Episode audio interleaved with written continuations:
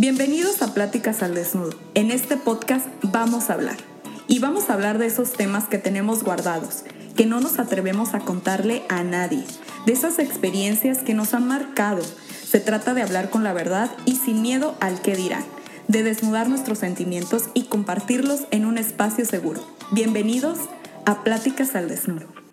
Hola, ¿qué tal amigos? Bienvenidos a la segunda temporada de Pláticas al Desnudo. Mi nombre es Paola Alarcón y soy yo quien te va a acompañar a lo largo de este episodio. Ay amigos, estoy muy contenta de iniciar este nuevo año con este proyecto del podcast. Quiero dar las gracias a todos a todos y cada uno de ustedes de que se han tomado el tiempo para escucharme, que se han tomado el tiempo para venir aquí a YouTube y darle like a los videos, a las publicaciones en Instagram. Muchísimas gracias.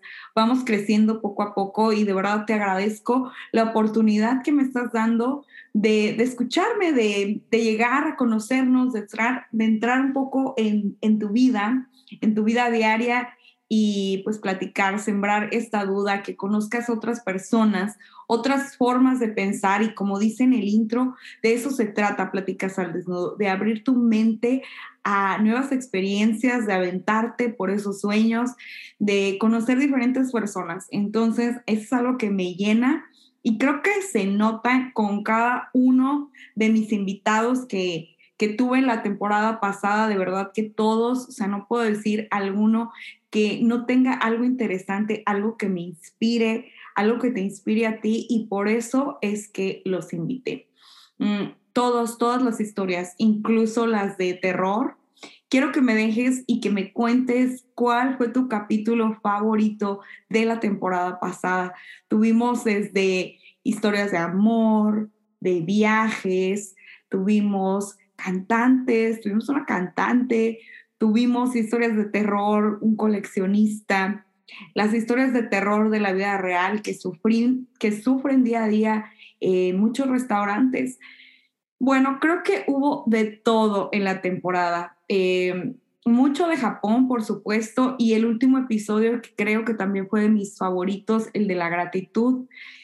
Eh, quise terminar con eso porque creo que además de terminar eh, eh, la temporada pasada con, con este tema de la gratitud, ahora, iniciando el año, es algo que quiero cultivar. Es algo que, que a raíz de lo que platiqué con Erika, Erika Bayote, quien estuvo conmigo en ese episodio, eh, me sembró ese, esa semilla, esa semilla de la gratitud, me puso esos lentes de la gratitud y pues estoy aquí en este 2022 deseándote que lo hayas empezado súper bien. Ya ahorita, de verdad que súper rápido se me ha ido em, estos 20 días, 25 días, ya casi por, por finalizar enero. O sea, ¿qué onda? ¿Qué onda?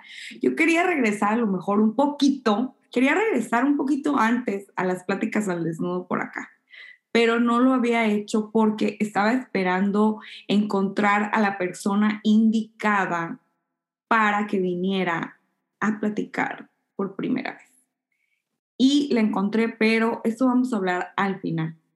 Todo surgió, bueno, muchas cosas han surgido desde que despedí el episodio que fue en diciembre.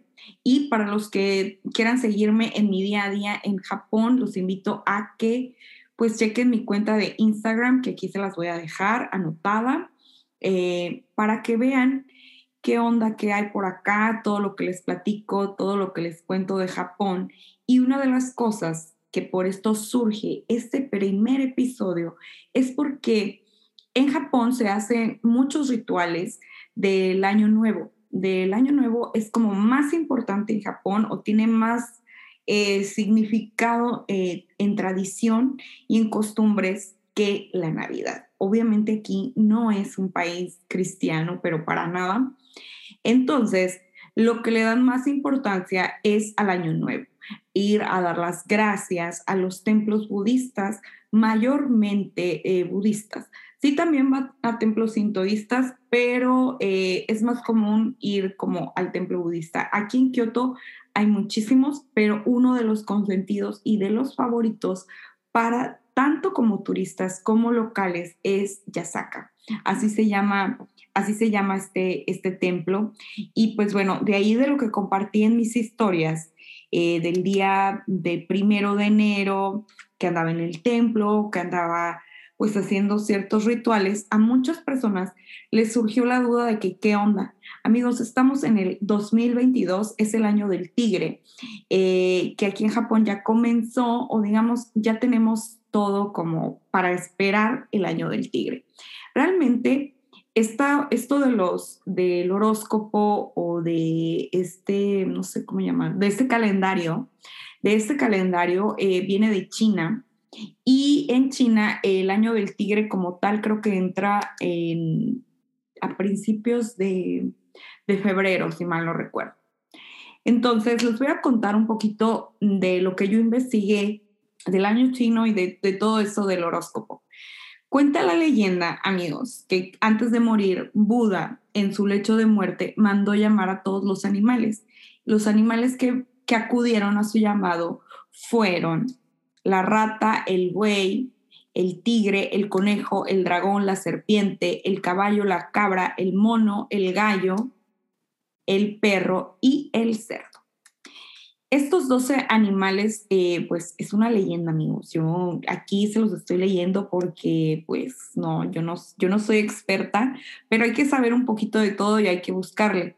Como premio de su devoción, Buda asignó a cada uno un lugar en el zodiaco chin y así cada año lunar en un ciclo de 12 y está representado por cada uno de estos animales todos estos cargados con una fuerte simbología. De acuerdo a lo que encontré aquí, dice que los nacidos en el año de 1914, 1926, 1938, 1950, 1962, 74, 86, 98 y 2010 son personas nacidas bajo el signo del tigre.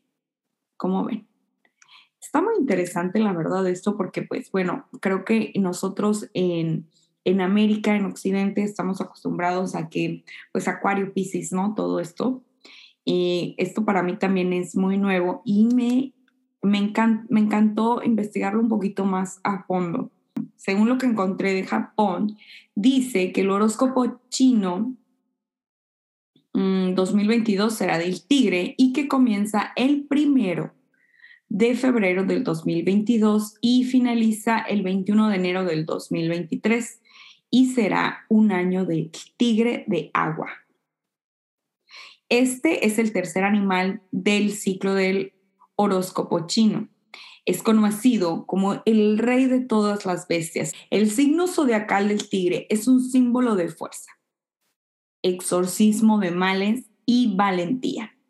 Muchos niños chinos japoneses eh, usan sombrero y ropas de acuerdo al, al animal.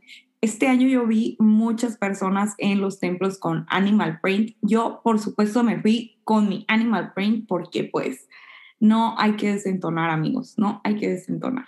Es muy común que antes de pasar, eh, bueno, pasando Navidad más bien, eh, hay muchas figuras eh, del, del, animal en turno. Este año, pues del tigre, ¿verdad? En muchos establecimientos se comienzan a vender de distintos tamaños y también todos los animales del zodiaco, ¿no? Para que los tengas tú. Muchas personas empiezan a comprarlos desde antes para que en año nuevo ya esté súper listo, porque aquí en Japón, amigos, el arbolito de Navidad se quita, o sea, en Navidad. Para el 26 ya no hay ni rastro ni huella de los arbolitos, ni de Santa, ni de nada. Y aquí en Japón, aunque no se festeja eh, la Navidad como en América o en otros países del, mundo, en Europa, sí, se, sí les gusta adornar. O sea, las casas, muchas casas sí están adornadas, centros comerciales, arbolitos de Navidad, pero aquí después del 25, o sea, el 26, ya no hay nada,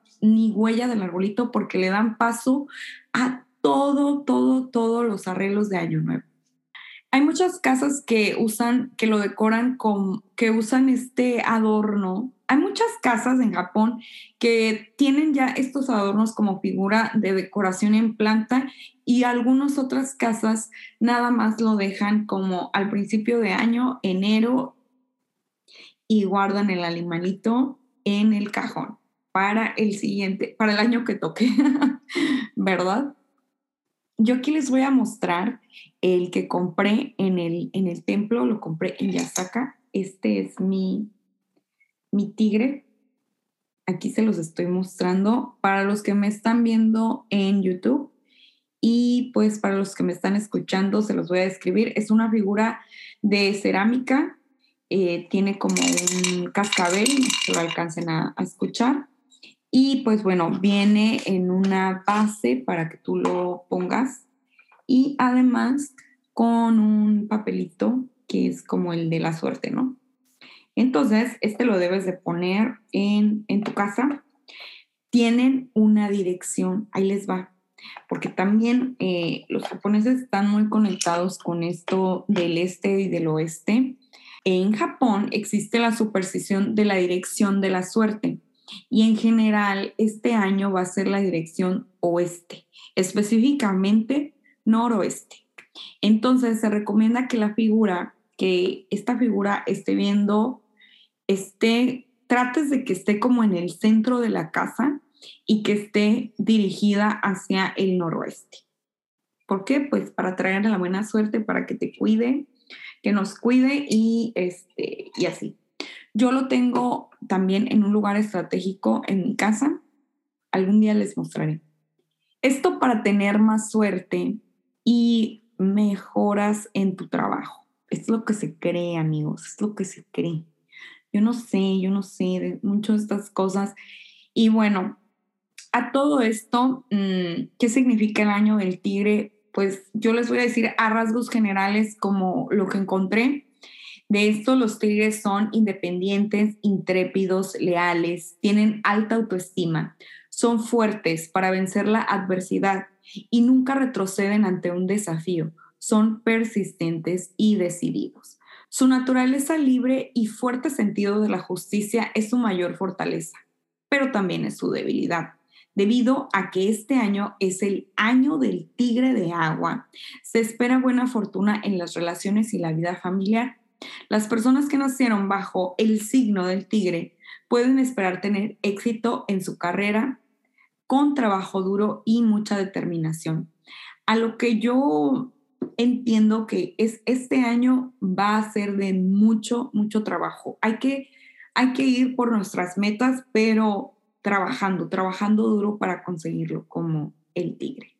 Y pues bueno, eso es todo lo que, todo lo que investigué referente a lo que, a lo que me pidieron en mi, en mi Instagram, en mi cuenta personal, que les dije que acá en, en estas por aquí por el podcast les iba a ampliar los comentarios que hice. A mí se me hace muy bonito también esta tradición. Les cuento que el día que fui al templo también hay otra tradición que es agarrar papelitos y te sale como que la suerte. Si te salió buena suerte, ese papelito te lo llevas a tu casa.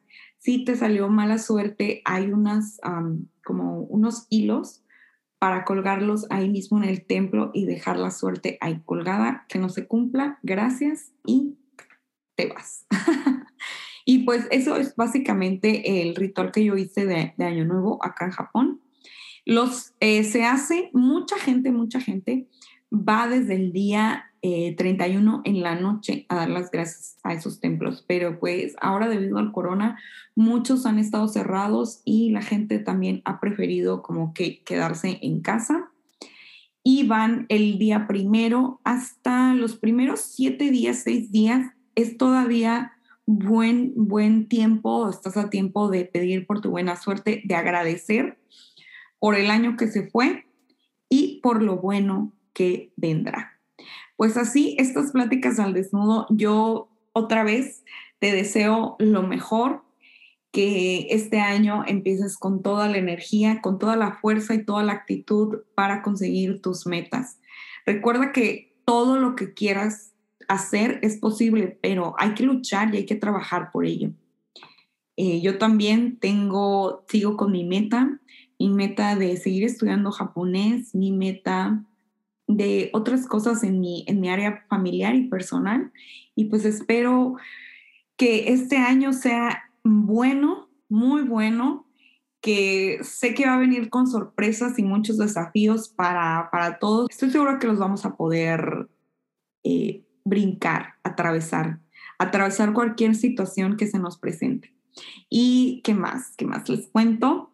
Les digo que viene ya el segundo capítulo que estoy muy contenta, ya tengo a mi primera invitada y eso me tiene súper, súper feliz. Quiero que sepan que esta temporada viene muy buena en cuanto hay mucha diversidad, mucha diversidad de los temas que vamos a tratar, gente de muchas partes del mundo que se han animado y que quieren contarme su historia, pues ya están, ya están, ya están las fechas, ya nada más es cuestión de, de grabar y ya saben que yo feliz. Espero que, que me contacten en mis redes sociales, aquí se las voy a dejar, Pláticas al Desnudo. Estamos en todas las plataformas de audio, Spotify, Amazon Music, eh, Apple Podcasts y otras más. Recuerda ir a mi página de YouTube y darle like porque eso me va a ayudar muchísimo, muchísimo. Y pues mi cuenta personal de Paola Lost in Japan, ahí estoy para servirte con mi día a día en Japón. Eh, esto ha sido todo, nos vemos la próxima. Bye bye.